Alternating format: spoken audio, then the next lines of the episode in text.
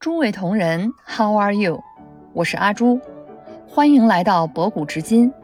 我们今天继续聊《孙子兵法》与现代职场，接着讲孙子的计篇。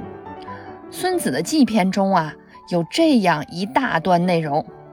原文曰：“兵者，诡道也，故能而示之不能，用而示之不用，近。”而视之远，远而视之近，利而诱之，乱而取之，实而备之，强而避之，怒而绕之，悲而交之，义而劳之，亲而离之，攻其无备，出其不意，此兵家之胜，不可先传也。瞧瞧我们伟大的孙子，这一下子就给我们写了十二条诡计，引诱敌人上当的方法，套用到职场中又怎么用呢？我们先说说“故能而示之不能，用而示之不用”。直译过来呀，意思就是说，有能力而装作没有能力。实际上要攻打，而装作不攻打；有能力要装没有能力。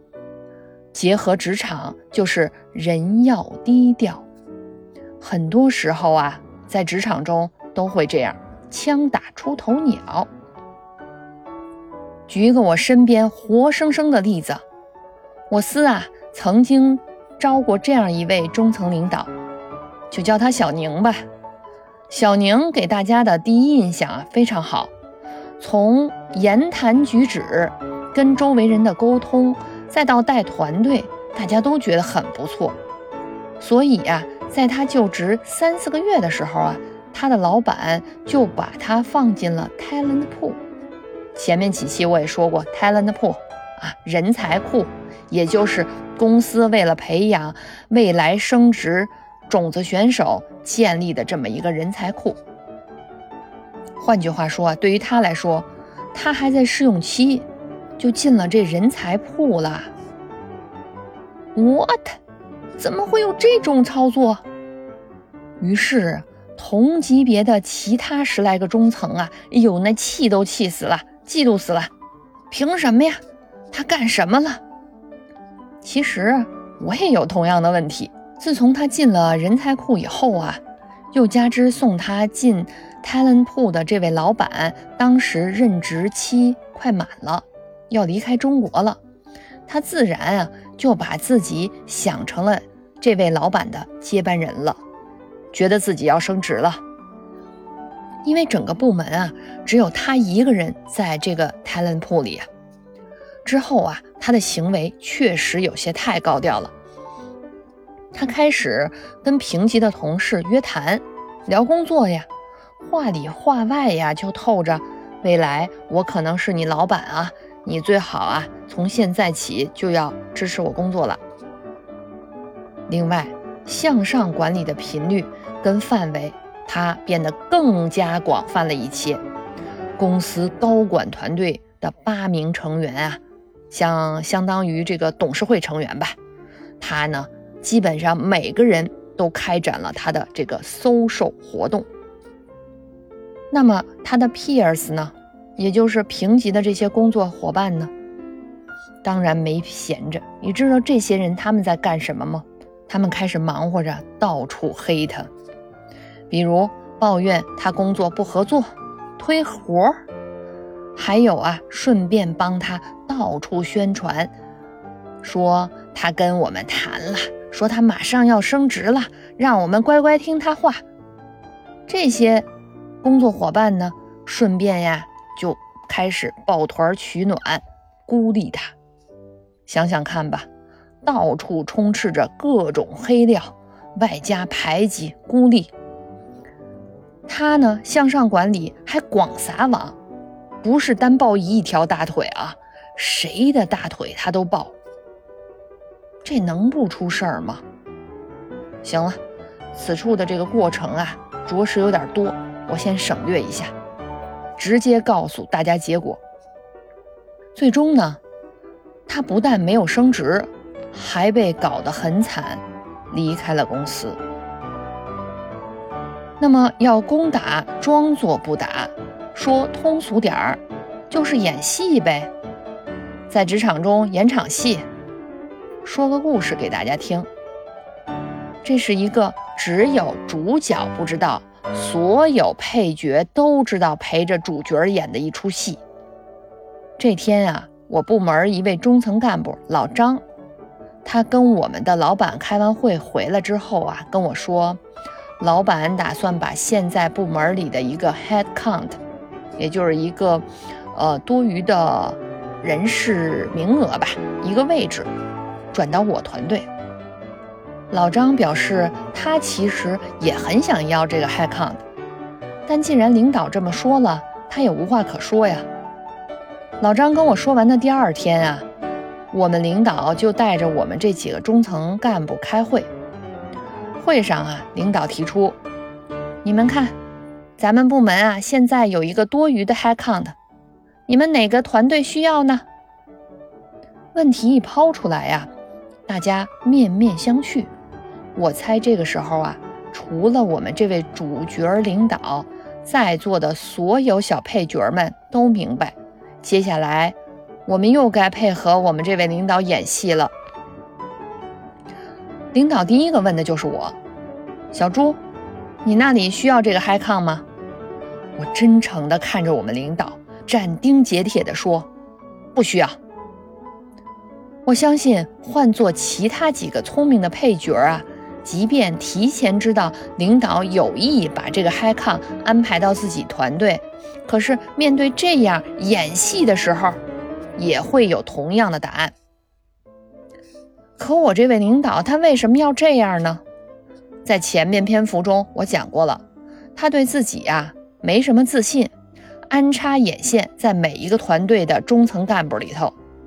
他能抛出这个问题，无外乎就是想看看你们几个中层干部私底下有没有拉小团体，有没有互相串通领导跟自己的谈话内容。他问了一圈以后啊，所有人都不要。最后又问回了老张，之前说过，老张其实很想要这个 high con，那戏总得有人接呀。于是呢，老张这时候就表示说想要这个 high con。这回领导不高兴了，一通数落，搞得老张也很不开心。他后来跟我抱怨，那为了安抚老张啊，我很真诚的跟他说。我为什么不能在会上直接表示需要这个 HiCon 的原因？主要是为了避免呀领导的猜忌。万一我说我要这个 high con，领导一定会觉得老张你呀跟我私下串通了呀。当时啊会上对于这个多余的 high con 也没有最终的结果，就这么搁置了。其实我心里是有百分之百的把握，我领导一定会把这个 high con 给到我这里的。这里我就真正做到了等待。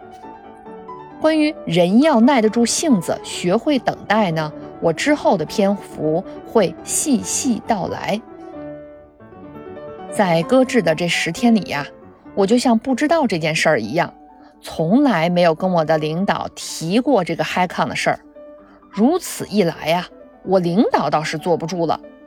有天呢，他约我单独开会，直接开门见山的就问我：“我很奇怪呀，小朱，你以前总说要加人加人，为什么现在可以多要一个人，你又不要了呢？”这里呀，我插一段小背景。就是我刚带这个团队的时候啊，我确实要求过加人，因为从整个我团队的架构来说，我缺少这么一个职位。可是当时啊，我老板狠狠地 challenge 了，说我野心大，不要刚一带这个团队就提加人的事儿。面对领导开门见山的问题，我知道原来呀是他耐不住性子啦，一定要把这个 high con 塞给我了。于是我也不卑不亢地说：“领导，之前我要嗨抗的时候被您教育过，说不要来了就要人，这样不好。我仔细反思过以后，觉得您说的有道理。于是呢，我以工作内容广泛，可以提升每个人的市场价值作为 motivation 的点，motivate 我团队的每个成员，让大家尽量努力多干活，少说话。估计领导这时候心里想啊，行啊，你小子还敢跟我来这套？可是他呀，嘴上却说：“哎呀，那个时候情况不同啊。”我不是没有这个 high 抗吗？现在有多余的了呀。领导都这样说话了，那我不能不给台阶儿下呀。领导，您说的对，那您还是把这个 high 抗给我吧。这时候啊，领导明显开心了一些。他还说：“那其他几个团队没准儿不高兴呢。”我赶紧接茬儿啊。您放心，您放心，这事儿交给我吧，我去找他们几个聊一下，约个会，说服他们同意把这个嗨抗给我。我老板紧接着又说了：“可是还有三十分钟，咱们就要开会了呀！”瞧瞧我这位领导急的，真恨不得马上要塞给我。我接着说：“谢谢领导支持，那我现在就找机会跟他们说去。”可想而知。在三十分钟后，我们的组会上，所有的配角都陪着演了一场戏，把这个 Hacon 安排给了我。怎么演的呢？每个中层干部啊，这时候都说需要这个 Hacon，但呢，需要的理由呢没有我充分。最终大家投票决定，把票投给谁呢？又投给我，好吧，这就算 happy ending。聊完了第一季呀。我们接着往下聊，近而视之远，远而视之近，直译就是啊，想要攻打近处，却装作攻打远处；想要攻打远处，却装作攻打近处。我们重点要说说下面的：利而诱之，乱而取之，实而备之，强而避之，怒而绕之，卑而骄之。对方贪利，就用利益去诱惑他；对方混乱，就趁机攻打他；对方强大，我们就要做好防备；对方暴躁易怒，就可以想法儿激怒他呀，从而让他失去理智；对方自卑而谨慎，就要想办法让他骄傲自大。其实啊，总结来说，成大事者呀。必有三戒：勿贪、勿怒、勿急。勿贪，当然了，别贪心，不贪心就不会上当啊。各种网络诈骗、电话诈骗，所有的成功案例，不都因为当事者贪心吗？不贪心就不会上当。这让我想起初入职场的时候一个案例：一位招我进入公司的领导。就在我入职半年后的某天啊，他突然离职。公司范围内呢，发出正式的通报邮件，说他因为贪污被公司解雇。背着这样的名声，在业内真的很难混下去，在这个城市甚至都没什么工作机会了。听说他后来在当地一直找不到工作，只好去了南方的一个城市。这位领导走后啊，团队里一位表现一直不错、工作勤勤恳恳的同事顺利升职了。有了前车之鉴，想必这位新领导对于合规的事情应该更加重视了吧？可就是这样，两年后他又忽然离职了，公司又发出了通报邮件，理由一样：贪污。这人呐。只要一看到利，就会不停的给自己开脱，拼命的劝自己拿吧，没事儿的。听说他是拿了 A 的钱，还拿了 B 的钱，结果最后呢，我这领导呢，他却给 B 办了事儿，没理 A，被 A 举报了。我们每个人啊，堂堂正正，不被任何人牵制，这样不好吗？再说到这位领导，其实他当时职位也不低，工资自然也不会低呀。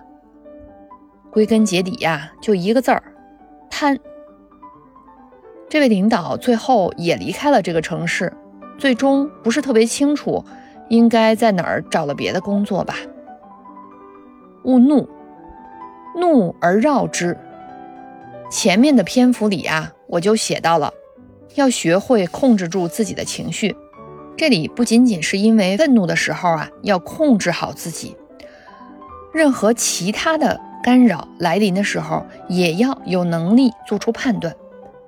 并且呀，要做到不忘本谋。面对事情的时候，我们要拒绝冲动，拒绝诱惑，排除干扰，坚持本质。说到干扰这个事儿吧，我就想起一个案例。那时候啊，在我们这个公司，小赵跟小易是一对关系比较好的中层女性干部。小赵呢？被评为了潜力升职人员。为了不让小易嫉妒呢，或者小赵从一开始就觉得小易也是他的竞争对手，他就准备除掉小易。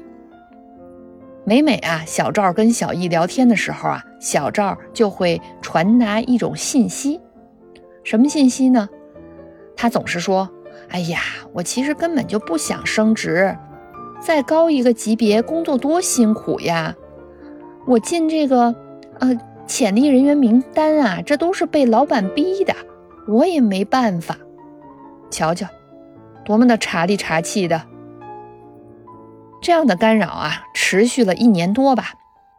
终于有一天，部门里从天而降的一个升职机会来了。小赵跟小易探讨，说自己想申请。可是呢，上层领导传达的信息就是，整个这批中层干部啊，没有一个人 ready，没有一个人准备好呢。于是呢，小易呢马上随声附和，说自己从上层领导那儿也得到了同样的信号。其实啊，这个世上没有什么不透风的墙。后来呢，小易知道，小赵即便是这样跟自己说了。觉得整个中层没有人能够 ready，他自己还是去申请了这个职位。可是小易呢，却放弃了申请，就是因为小赵的干扰。所以小易一直非常记恨小赵。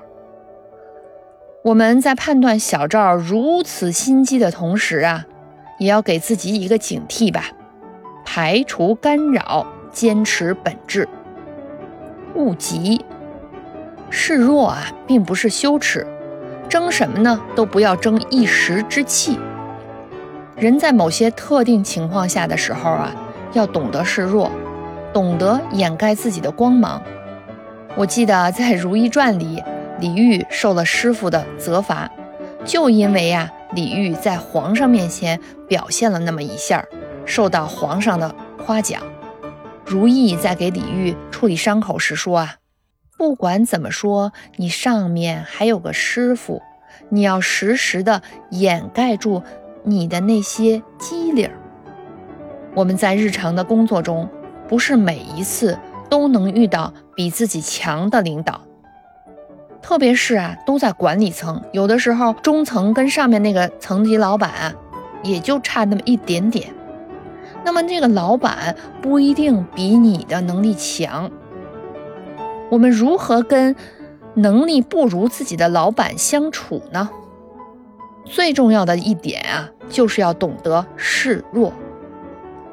能力自然要展现，但每次都要给领导留一个问题。